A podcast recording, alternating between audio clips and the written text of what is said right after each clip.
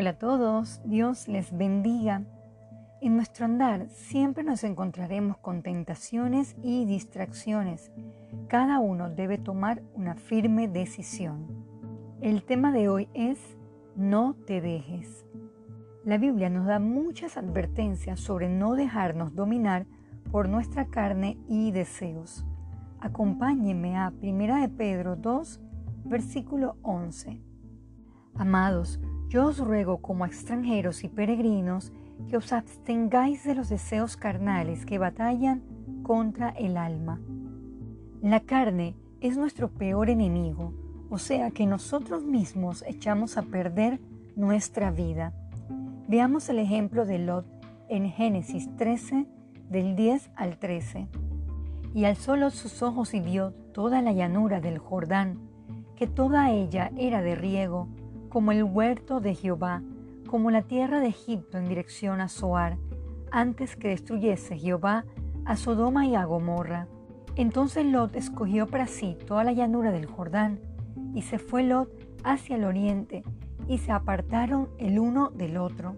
Abraham acampó en la tierra de Canaán, en tanto que Lot habitó en las ciudades de la llanura, y fue poniendo sus tiendas hasta Sodoma.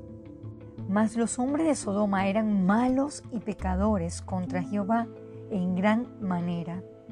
Lot se dejó engañar por lo que sus ojos vieron y poco a poco se fue acercando a Sodoma y Gomorra.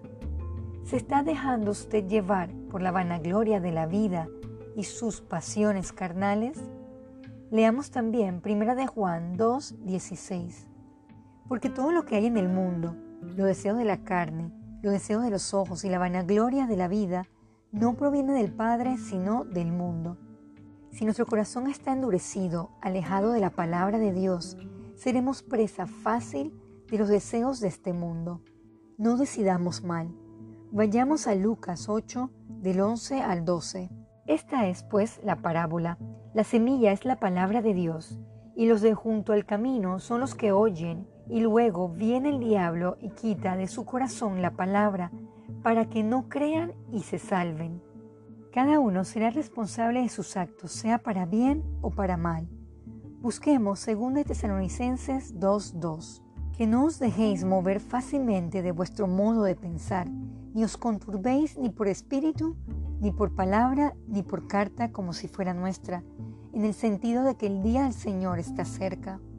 El no dejarse mover fácilmente es el resultado de vidas de fe comprometidas.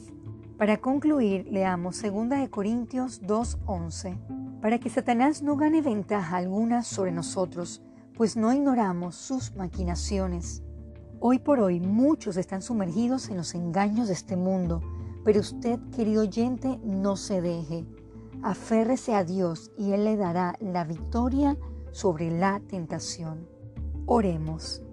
Amado Padre, pedimos perdón porque muchas veces hemos sido presa fácil de las tentaciones y pecados que ofrece este mundo. Ayúdenos a caminar en rectitud, tomando decisiones sabias conforme a su voluntad y no llevadas por nuestros impulsos. Denos el dominio propio y valor para actuar conforme a verdaderos hijos suyos. En Jesús oramos. Amén.